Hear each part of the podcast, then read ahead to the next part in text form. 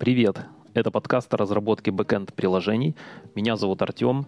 Также в этом подкасте принимал участие Боря. Здесь делятся своими впечатлениями о работе за прошедшую неделю. В этом выпуске мы поговорили о фиксации тега базового Docker-образа, немного об архиваторах для бэкапов, pg_basebackup, затронули важность понимания устройства индексов баз данных на примере B3 и обсудили результаты свежего опроса комьюнити Go-разработчиков. Приятного прослушивания!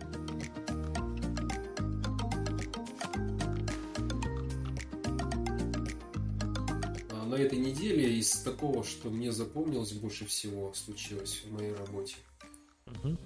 Я пытался э, решить проблему э, с сервисом, который занимается бэкапами. Э, вообще, последний раз справку я делал в этом сервисе где-то полгода назад. И вот буквально на этой неделе я решил небольшую правочку сделать. Буквально mm там, там не, ну, совершенно такое минорное изменение. Что-то вроде, короче, типа комментария. Но на самом деле там э, такое условие небольшое и небольшое действие, которое на общую логику никак не влияет. Mm-hmm, тут я небольшое это дополню, что у нас э, получается э, сервер баз данных это PostgreSQL, а написано приложение mm-hmm. на Go, да. которое вызывает pg_dump, да, насколько я помню. Нет, оно вызывает э, pg_basebackup.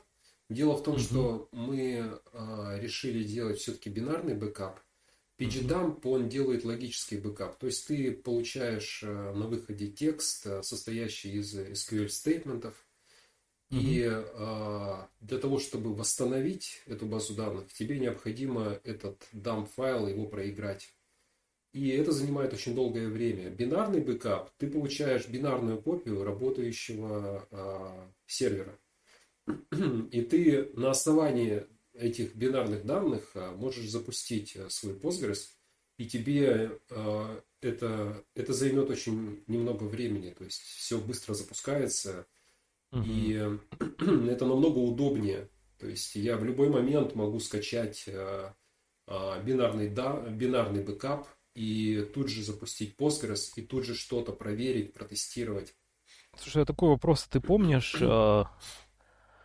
вот этот бинарный бэкап, это получается вроде как э, типа э, снапшот, вот на момент, когда ты делаешь этот бэкап, эм, э, и останавливает ли он э, работу с базой, то есть там требует ли вот такой бэкап э, остановки, ну то есть он как-то замедляет или останавливает работу с базой в момент, э, когда этот бэкап выполняется. Я точно не помню, то есть mm-hmm. то, что я сейчас скажу, эту информацию по-хорошему надо проверить. Но насколько я помню, а, он такой интеллектуальный, то есть он понимает, что на тот момент, на который он запускается, это, это создание бэкапа, он понимает, что а, база работает, что начиная с этого момента какие-то появятся новые данные, но эти новые данные в бинарный бэкап не попадут.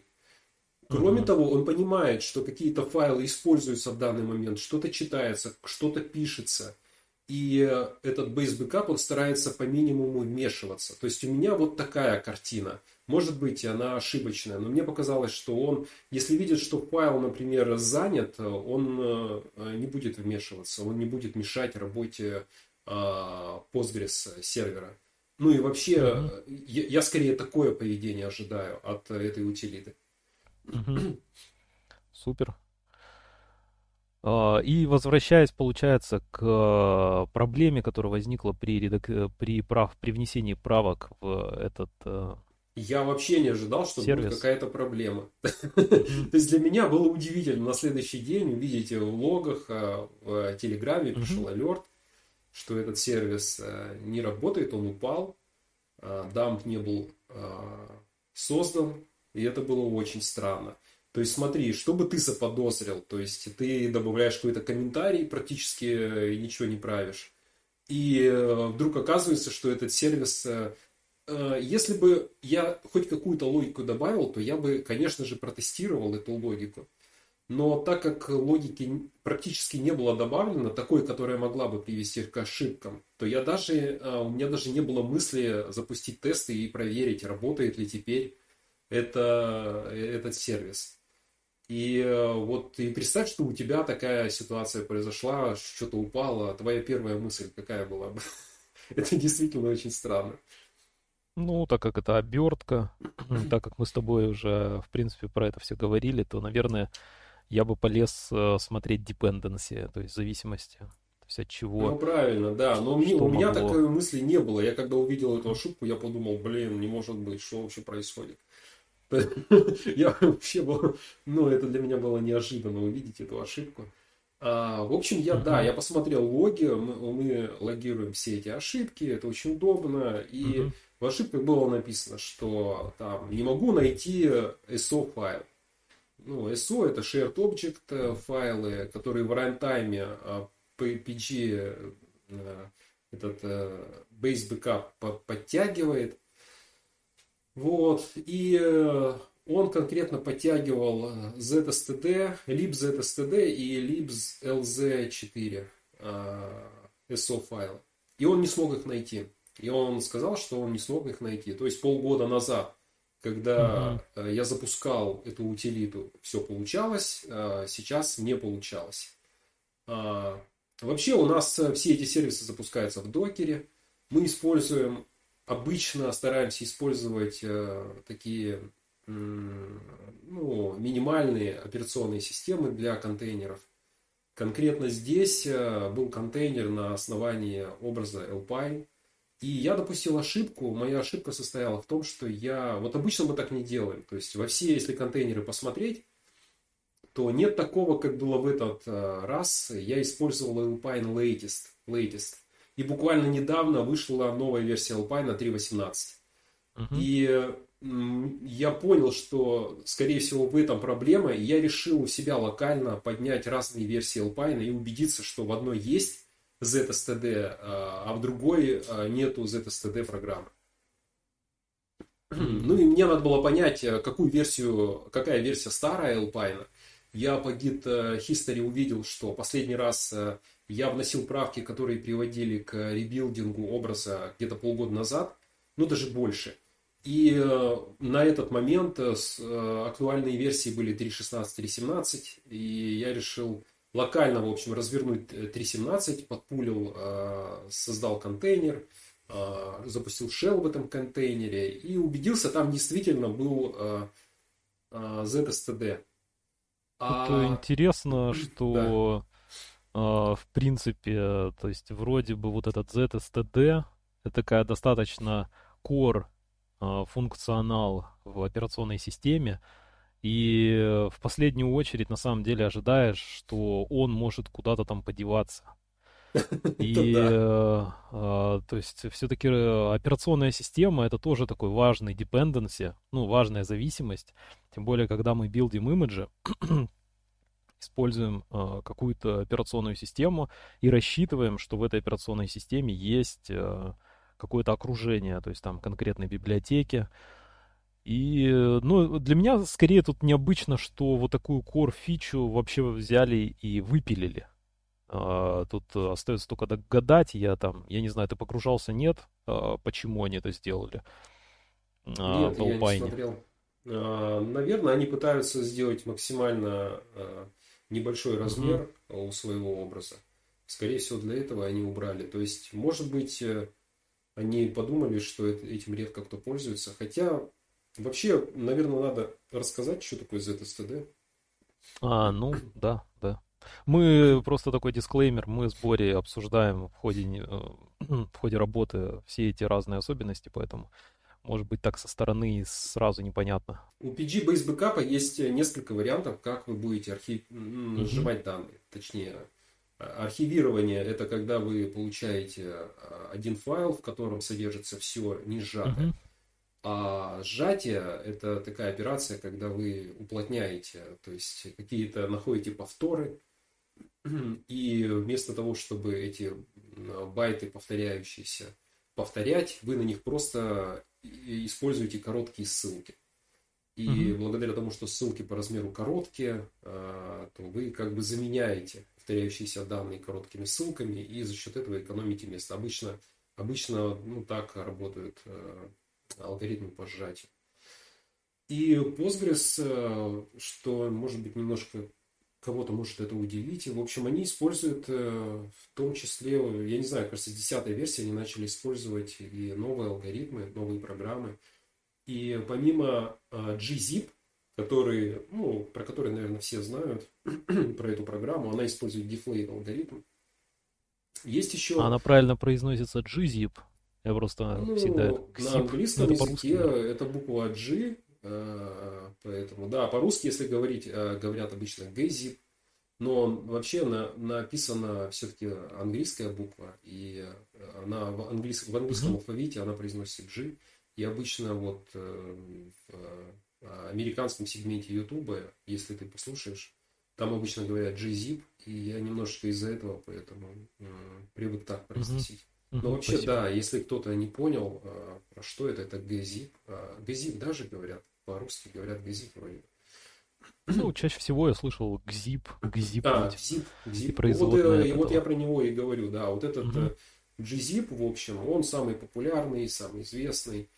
И, в общем-то, мы его как раз и используем. И вот э, в данном конкретно сервисе я использовал gzip. А вот этот ZSTD, это как раз вот та самая shared Object, та библиотека, а, которая, в том, в том там числе... есть реализация gzip. А, нет, там, а, а, смотри, gzip это программа, она использует, насколько я помню, а, это называется алгоритм deflate. deflate. Я deflate слово встречал а, в HTTP иногда, знаешь, когда там mm. всякие энкодинги, контент энкодинг указывают, я что-то такое встречал.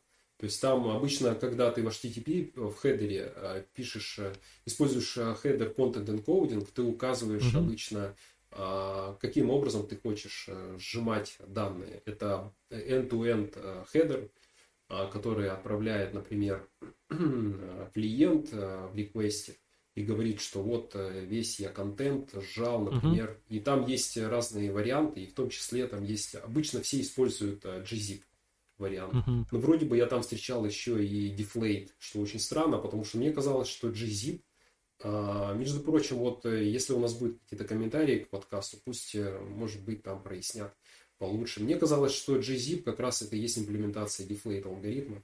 Но я в этой теме сильно не погружен, я не специалист э, в этих алгоритмах по сжатию, знаю очень поверхностно. А ZSTD это программа, которая использует алгоритм Z-Standard. А, я понял. Они Это вообще есть RFC. Угу. Да, ты можешь, есть два RFC, один RFC старый про gzip, и он там рассказывает, э, что из себя угу. представляет этот файл. Если ты бинарно его разложишь, что там э, хедеры, там бади, там какой-то словарь, кажется, есть, ну что-то такое. Там много всяких угу. разных флагов. Э, вот. И в том числе есть RFC, посвященная Z-Standard. И что интересно про этот ZSTD, э, создатели э, очень нахваливали этот алгоритм и говорили, что он просто превосходит gzip. Э, там самые главные у вообще у всех программ по сжатию, у них самые главные два параметра. Это коэффициент сжатия, compression ratio, и скорость сжатия, compression speed. И им приходится постоянно балансировать создателям вот этих алгоритмов. Э, они могут очень сильно сжимать, но при этом это будет происходить очень долго. И это может потреблять очень большие ресурсы. А, и задачи на самом деле на практике бывают разные. Кому-то нужно немножко сжать, но очень быстро. Например, лайвстрим, знаешь, там стримят видео. Для тебя нужно, и у тебя требования, чтобы очень быстро все сжималось, и пусть хоть, э, хоть немножечко. И вот, например, третья программа, которая предлагает в качестве опции PG-Based Backup, это LZ4. И вот как раз LZ4, он э, сжимает быстро, но не очень хорошо. У него самый худший э, коэффициент сжатия. А у ZSTD как раз таки вроде как по заявлениям э, создателей и коэффициент сжатия очень высокий. А, и скорость сжатия тоже очень высокая в сравнении с gzip. То есть э, он должен якобы превосходить. Я смотрел бенчмарки, в основном на, на инпуте на текстовых данных. А, и ZSTD, если верить этим бенчмаркам, сам я их не запускал. А, ну, скорее всего, там вряд ли обманывали. В общем, там чуть ли не в два раза превышение по compression, compression ratio. А коэффициент сжатия – это отношение в числителе у тебя стоит до сжатия, а в знаменателе после сжатия. То есть, если единица, это значит, ну, вообще не сжал. И чем больше у тебя это число, чем больше этот коэффициент, тем значит ты сильнее сжал. И вот э, э, у этот коэффициент сжатия у ZSTD э, по заверениям создателей очень высокий. я попробовал. Я когда, когда как раз вот столкнулся с проблемой ZSTD, я подумал, блин, а не, почему бы не попробовать? Может быть, э, действительно будет лучше сжимать? Тем более у нас э, место на волюмы, мы используем Hetzner, этот клауд, да? Ну, короче, uh-huh. этот VPS хостинг Hetzner. И для бэкапов мы подключили к серверам волюмы, и у нас на волюмах стало заканчиваться место. И я подумал, ну вот я сейчас посильнее буду сжимать, и нам не нужно будет расширять, увеличивать объем этого волюма. И э, у себя локально я попробовал, я запустил с разными уровнями. Ты когда запускаешь э, программу по сжатию, ты можешь еще указывать уровни. У GZIP там что-то до 9, кажется, от 1 до 9, угу, стандартный да, вроде 6, вроде бы. Вот. А у э, ZSTD там что-то там до 22, что-то, что-то такое, или 21. я попробовал на разных уровнях этот ZSTD, и он всегда показывал худший, худший коэффициент сжатия. То есть с бинарными данными он как-то не очень работает. А вот смотри, получается, если возвращаться, возвратиться к теме зависимости, то есть mm. э, мы же не использовали этот Z э, STD Нет. Архиватор, Нет. но при этом э, Base Backup э, да. у Postgres не перестал работать. Да. То есть э, у него, получается, он был скомпилирован так, что ему обязательно нужна была эта зависимость. Ты мог как бы сконфигурировать э, PG-Base Backup, чтобы он запускался вот с этим архиватором. Хотя даже мы его не использовали. То ну есть, вот правильно смотри, я понимаю? Есть, угу. есть э, разные там при компиляции, там есть A файлы, угу. да, точка А, а есть точка .so файлы. Точка А файлы, они как раз во время компиляции как бы оказываются в твоей э, программе. А э, билдятся и попадают в твою программу. А да. А вот это SO, это shared объекты, которыми, ну, то есть, э, это делается для того, чтобы разные программы могли переиспользовать этот код, и не приходилось угу. его засовывать, особенно если это популярный какой-то код, не приходилось ну, да, бы да. его использовать, ну, как бы добавлять э, во множество разных э, программ. И дело в том, что вот это подтягивание этих SO файлов, оно происходит в момент как раз в рантайме. И PG Base Backup, он э, при запуске, то есть это тот же самый PG Base Backup, который я использовал полгода назад. Uh-huh, Но uh-huh. при запуске, что раньше, что сейчас, у него просто есть эта зависимость. И он пытается, вот, э, хотя я и не использую этот функционал ZSTD, но он пытается их подтягивать. Он подтягивает, пытается найти эти библиотеки, они ему нужны. Uh-huh не для конкретно, нужны не для конкретно моей задачи, а вообще у него есть такие зависимости. И он их вот э, в рантайме пытается найти и импортировать. И у него это не получалось. Uh-huh. Вот из-за того, что я использовал latest tag в Docker, имиджи, Alpine, в общем, да, и Если... когда я проверил, вот я запустил две версии Alpine, и я убедился, что в одной есть ZSTD, в другой нету. Я понял, что достаточно поменять э, тег у Alpine, вместо latest указать там 3.17 или 3.16, и у меня все заработало. Угу. И в итоге ты так и сделал, или какой-то другой base image взял ну, э, я подумал, что э, на Alpine, я, в общем, особо над этим не размышлял. Мы, э, в данном случае я использовал Alpine Linux, потому что это ну, uh-huh. минимальное. Он занимает что-то около 5 мегабайт. То есть, вообще классно. Размер файла очень маленький. Ну, да, хорошо. Если подрезюмировать вот эту всю тему, то у нас получается какие выводы? Первый вывод это то, что лучше всего залочиться в докер файле а, на base image какой-то конкретной версии не использовать latest tag, потому что это непредсказуемое ну, поведение в перспективе. Да. Это прям, я не знаю, я, да, я ну, просто... То есть, по-хорошему, вообще какой-то типа линтер бы сделать для проектов, которые просто проверяют, типа, есть... Есть latest принципе... или нету, да. Две точки latest, да, latest присутствуют во всех ваших докер-файлах или нет. Можно такое сделать. Ну, да, второе, э, второй интересный вывод, который вот сейчас вот мне в голову пришел, на самом деле просто мы а, в основном работаем с э, средним малым бизнесом, то есть у нас нет каких-то там миллионов серверов, но, наверное, те, кто решают задачу на большом масштабе, они с этим постоянно сталкиваются. Если мы используем какой-то base image, то желательно использовать во всех проектах примерно один и тот же base image, одной и той же версии. Потому что, представь, у тебя на одной и той же машине разные сервисы запускаются, у тебя уже закэширован э, этот base image какой-то конкретной версии. Если ты залочился, примерно во всех проектах у тебя одинаковая версия. Ну, если это возможно, и проекты позволяют.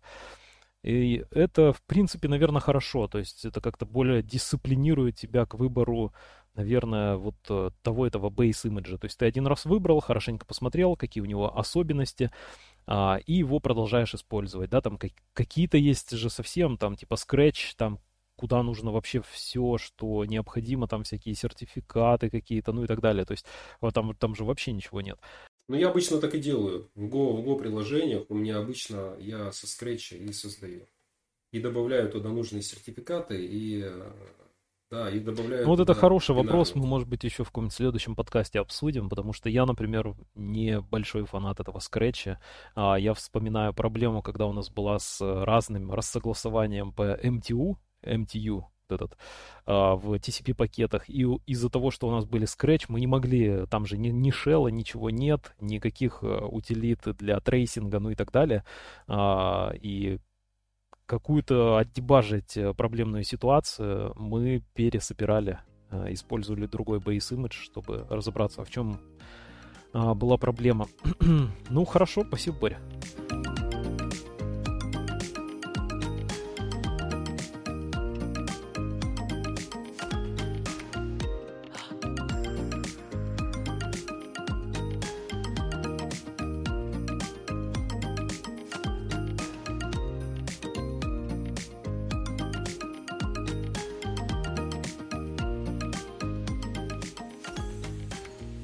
Я поделюсь небольшим своим таким, скажем, впечатлением, скорее это можно так назвать. Дело в том, что я продолжаю читать книжку uh, PostgreSQL Internals. Это по-русски, это, кстати, uh, редкий случай, когда книжка на русском языке uh, это не перевод. То есть это книжка Егора Рогова PostgreSQL изнутри. Uh-huh. Она интересная, хорошая, принципе, ее интересно читать на пару с документацией. Сам автор в начале каждой главы приводит э, ссылку на документацию на официальном сайте э, Postgres Pro на русском языке, но там доступен э, перевод ну, то есть можно парно смотреть, что прикольно, документацию и на русском, и на английском языке. Я сам предпочитаю на официальном сайте смотреть документацию. Просто э, авторы документации Postgres Pro переводят многие термины на русский язык, и так как ты чаще всего встречаешь эти термины на английском, то как-то привычнее продолжать читать на английском документацию, потому русской версией я не пользуюсь, но тем не менее, как вот источник информации, особенно для тех, кто английским владеет э, не очень хорошо, э, очень хороший сайт, очень хороший ресурс. А, плюс ко всему, сама книга бесплатная, то есть вот этот Postgres SQL э, изнутри, а, Егор Рогов еще раз, а, ее можно тоже скачать на сайте Postgres Pro. Ну вот, и как раз вот по 15 по последней стабильной версии а, обновилась сама эта книжка. А, ну и в принципе вот э, я бы такую небольшую рекламку сделал YouTube канала Postgres Pro. Без проблем можно на YouTube найти э, этот канал по запросу Postgres Professional. Ну, там на, на канале прям есть разные плейлисты для углубленного изучения базы, э, этой базы данных Postgres, PostgreSQL. И э, сами авторы материалов — это активные контрибьюторы PostgreSQL. Ну и, может быть, я уверен, что многие, кто слушает вот сейчас нас, они слышали доклады Олега Бартунова. Ну и так вот, а, поделюсь маленьким таким своим впечатлением по мере чтения этой книги. А, там я как-то так ее читаю не структурно, то есть я перепрыгиваю с одной главы на другую, которая мне вот в настоящий момент особенно интересна. А, я сейчас закончил чтение про организацию B3 индексов, то, как они реализованы в PostgreSQL, какие там особенности есть. Я, книжка поощряет чтение самой этой книги, документации и плюс исходного кода. Вот, и, в принципе, PostgreSQL, напомню, что он был, с, эта база данных, система управления баз данных была создана как расширяемый продукт изначально. И э, то, о чем я хочу сказать, это вот то, что можно в самой базе данных создать свой какой-то кастомный тип. И э, в том числе определить для этого кастомного типа э, операторы как работают. То есть перегрузить операторы, как это, например, называется в C++, перегрузить операторы, такие как меньше, меньше, либо равно, равно, больше, либо равно, равно, ну, больше.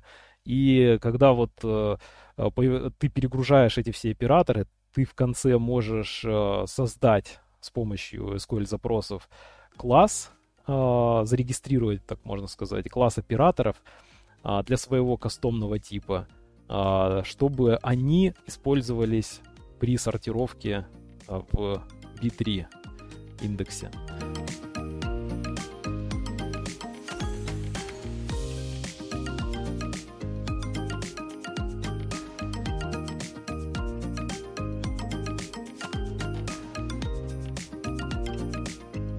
принципе, полезно очень знать, как устроены индексы, как они работают в базе данных, их особенности. То есть это очень полезные, ценные знания, а, из которых можно извлечь много практической пользы. И вот в частности, вот эти вот, например, приведу пример, это а, использование составных индексов. А, в официальной документации они называются multi-column индекс. И составной индекс это получается индекс, составленный из конкатенации нескольких колонок таблицы. Вот. И э, важное знание, то есть если человек, который хорошо понимает, как P3 индекс внутри устроен, он понимает, что порядок колонок при создании индекса критически важен. А, то есть если мы, например, создаем индекс по колонке 1, э, запятая колонка 2, и пытаемся потом искать только по колонке 2, ну и нам кажется, ну колонка 2, она же есть в индексе, то все равно это работать не будет. Uh, индекс имеется в виду, работать не будет. Будет, скорее всего, full scan, если нет отдельного второго какого-то индекса по вот конкретно колонке 2. Uh, так как э, здесь работает э, принцип конкатенации колонок, ну то есть э, собираются буквально значения этих колонок, сортируются в определенном порядке, и э, доминантным признаком являются предшествующие колонки. И нельзя использовать э, там последнюю колонку в этом составном индексе. И здесь хороший пример, который позволяет вот, э, как бы интуитивно э, понять и хорошо ясно для себя увидеть вот эту вот организацию этого индекса, это вот как раз э, адресный справочник, когда есть э, фамилии в адресном, например, телефон или телефонный справочник, а потом имена. Э, это вот как раз тот самый пример, когда мы можем очень эффективно искать по фамилиям, то есть по первому какому-то значению, а второе значение по имени. Например, найти всех там условно Иванов, а, без относительно к фамилии. Понятно, что это а, сделать с помощью такого индекса а, не получится эффективно. И, в принципе, базы данных они не используют в этом случае индекс. Они скорее там будут использовать full scan. Вот эта сама мысль интересная о том, что, то, что ты сейчас сказал, что по-хорошему разработчик должен знать, как устроен индекс. Это не для всех может быть очевидно. А, есть э, такое расхожее мнение, что про индексы должен знать э, какой-нибудь там специалист по базам данных, может быть DBA. А, администратор баз данных. Да. Типа, у меня запрос тормозит. Да, запрос и тормозит, есть... Э, вы, пожалуйста, поправьте. Добавьте там индексы индекс, какие-нибудь, да. да. А на самом деле оказывается, что все-таки, да, вот это может быть неприятно будет услышать, что, к сожалению, да, разработчик должен знать, как устроены индексы, чтобы делать, э, чтобы у него были производительные запросы. Чтобы запросы а, производить, надо Даже, наверное, там обратный процесс. То есть ты хорошо mm-hmm. понимаешь, как работает индекс. Понимая, как работает индекс, ты, э, собственно, реализ... пишешь какую-то реализацию. То есть ты учитываешь эту особенность. То есть не обратный процесс, когда мне нужно там сделать, а, и я сделаю это так вот, как мне видится правильно. Но эффективнее, наверное, в случае вот бэкэнда, да, когда мы в основном там работаем с базой данных, понимать, как база данных тебе позволит это сделать оптимально, и уже из этого исходить, ну, учитывать Либо это. попросить самому сказать, мне нужен именно такой-то, такой-то индекс. То есть, э, если ты там, э, да, если ты выбираешь, например, по айдишнику в своей таблице, и плюс еще ты делаешь order by какую-то сортировку, и, угу. Возможно, тебе индекс надо сделать по, например, сортировку по дате. Возможно, тебе надо индекс сделать двойной, составной, состоящий, может быть, из...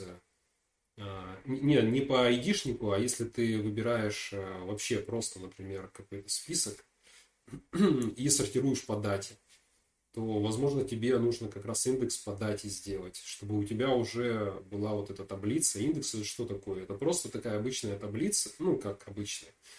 Это можно представить в виде таблицы, в которой значения отсортированы по одной колонке, либо по нескольким. И если у тебя будет уже заранее отсортированная таблица, то ты можешь э, не выполнять э, сортировку в оперативной памяти. То есть тебе не придется тогда, э, в, в противном случае тебе пришлось бы выбирать все, все, всю свою таблицу, да, да. хип-таблицу, и э, в оперативной памяти ты не можешь отсортировать, не получив с жесткого диска все данные. Ты берешь их, э, например, там, жесткого диска, ну или с буферного кэша, какие-то часть данных, но тебе нужно их все взять в оперативку, и только после этого ты можешь их отсортировать. А если у тебя, представь, есть индекс по created например, колонки по дате создания а, твоих записей, угу. и как раз в query ты хочешь их отсортировать по этой дате, представь, что у тебя в индексе они все отсортированы, то, в принципе, ты можешь а, прям считывать, и у тебя, а, минуя вот этот а, процесс сортировки в оперативной памяти, то есть там есть pipeline, какие-то queries, pipeline, то есть конвейерная такая обработка – когда Postgres может тут же начинать отдавать результат. Он не будет, э, ты, тебе не придется какое-то долгое время ждать. Он тут же может начать тебе сразу отдавать вот, э, упорядоченные строки из индекса. Тут э, я, возможно, шагну в такую область топкую для подкаста. А, немножечко попробую словами объяснить одну, один из примеров задач, когда понимание индекса B3 в частности, а, помогает написать а, более производительную реализацию, это вхождение по подстроке. Это то, с чем мы, например, на практике сталкиваемся. А, из-за непонимания работы B3 индекса у нас были с этим проблемы. А, а, а какой конкретный пример? Это в поиск по подстроке, вот этот классический where like, да, и процент, который заменяет э, все оставшиеся символы какие-то, которые есть в той или иной колонке. То есть мы пишем е- либо какая-то фиксированная строка в начале и ставим процент в конце, это значит, что мы ищем по префиксу. Либо мы ставим процент, например, в, в начале и какая-то строка фиксированная в конце, это значит мы ищем по суффиксу. И B3 индекс, вот в случае, понятно, да, когда мы понимаем хорошо устройство B3 индекса, а, то ясно для нас абсолютно, а, что поиск по суффиксу а, не будет задействовать, задействовать B3 индекс. И если нам нужно вот искать, тем не менее, например, а вот префикс будет, но если, тем не менее, нам нужно, например, искать по окончанию, ну или по суффиксу, то вот то, что мы придумали, это зеркалирование строки, ее индексация и, соответственно, поиск. Вот такое вот такое. Да, да. Если вы проиндексировали колонку name и вы ищете name, like э, и паттерн начинаете с процента, то индекс э, не будет использоваться. Ну да, да, да. А, далеко не для всех это очевидно. кажется, я использовал индекс. Но explain analyze показывает, что там в любом случае происходит full scan. А, и, и индекс тут ни при чем. Да, получается, все-таки разработчику, наверное, если вот подвести такой итог, э, разработчику, это большая на самом деле тема, э, вот, все эти индексы. Пока в них разберешься, наверное, какое-то время там придется на это все потратить. Для начинающих разработчиков это, наверное, сложная вообще тема. Я, честно говоря, не знаю. Э, но да, но, к сожалению, вот э, в этих реляционных базах данных желательно, мне кажется, разработчику все-таки понимать, как работает индекс. Я сам в этом, я сам учусь и сам узнаю много нового, интересного. И понимаю, насколько это полезно. А, вот мне в работе, я считаю, что это очень полезно, знать такую информацию. Спасибо, Боря.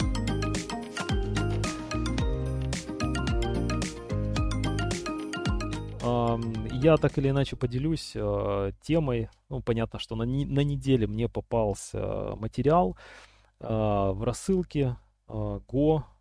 Я подписан на мейлинг-лист. Можете тоже подписаться, если вы разрабатываете на Go. Э, приходит просто такая сводочка раз в неделю, под конец недели.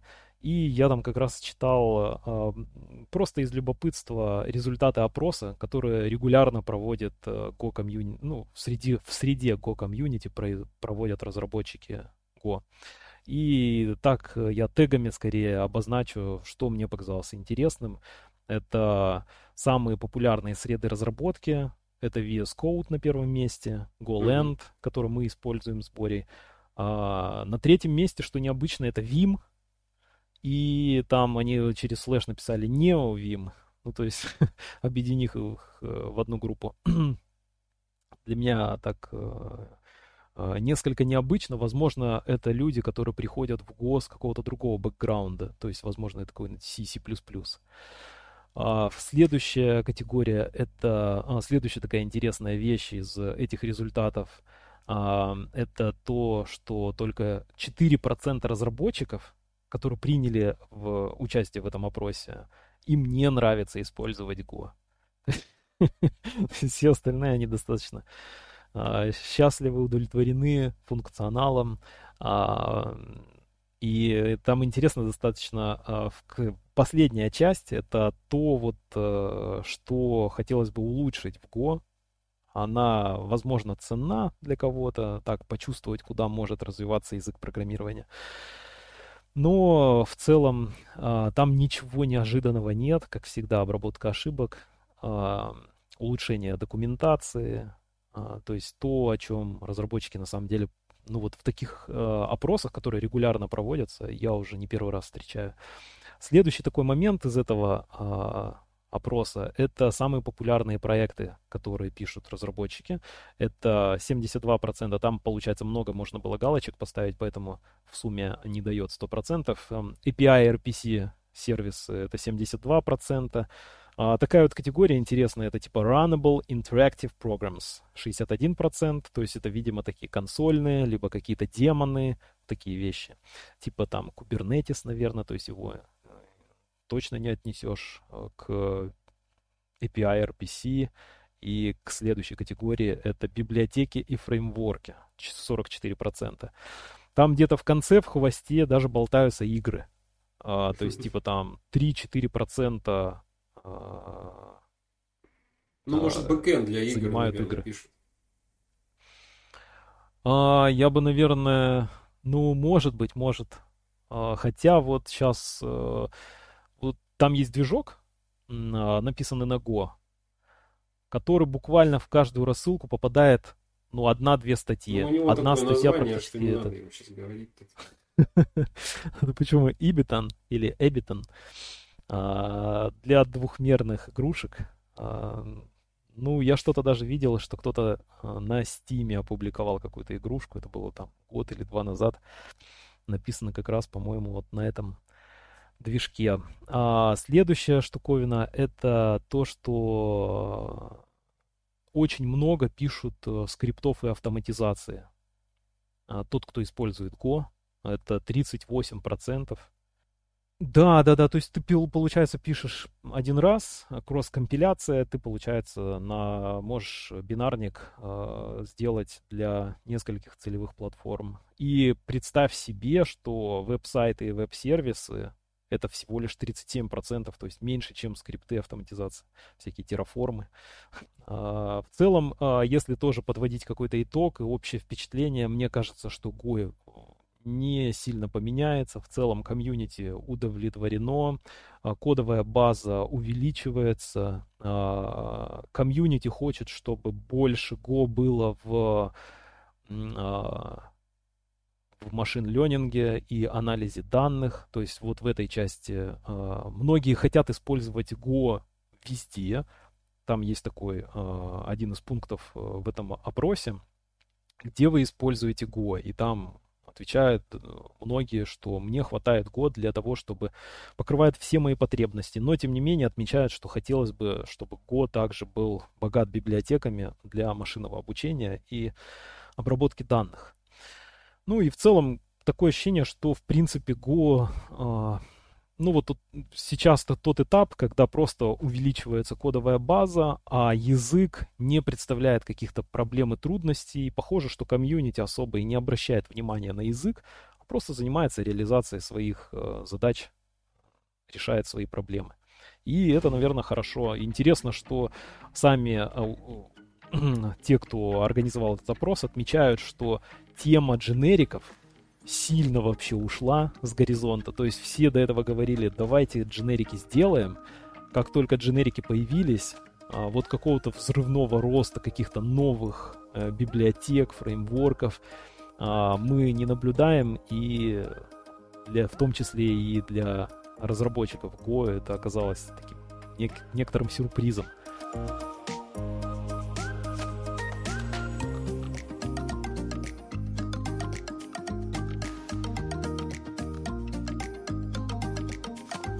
Вы прослушали первый выпуск подкаста о разработке бэкенд приложений. До встречи через неделю.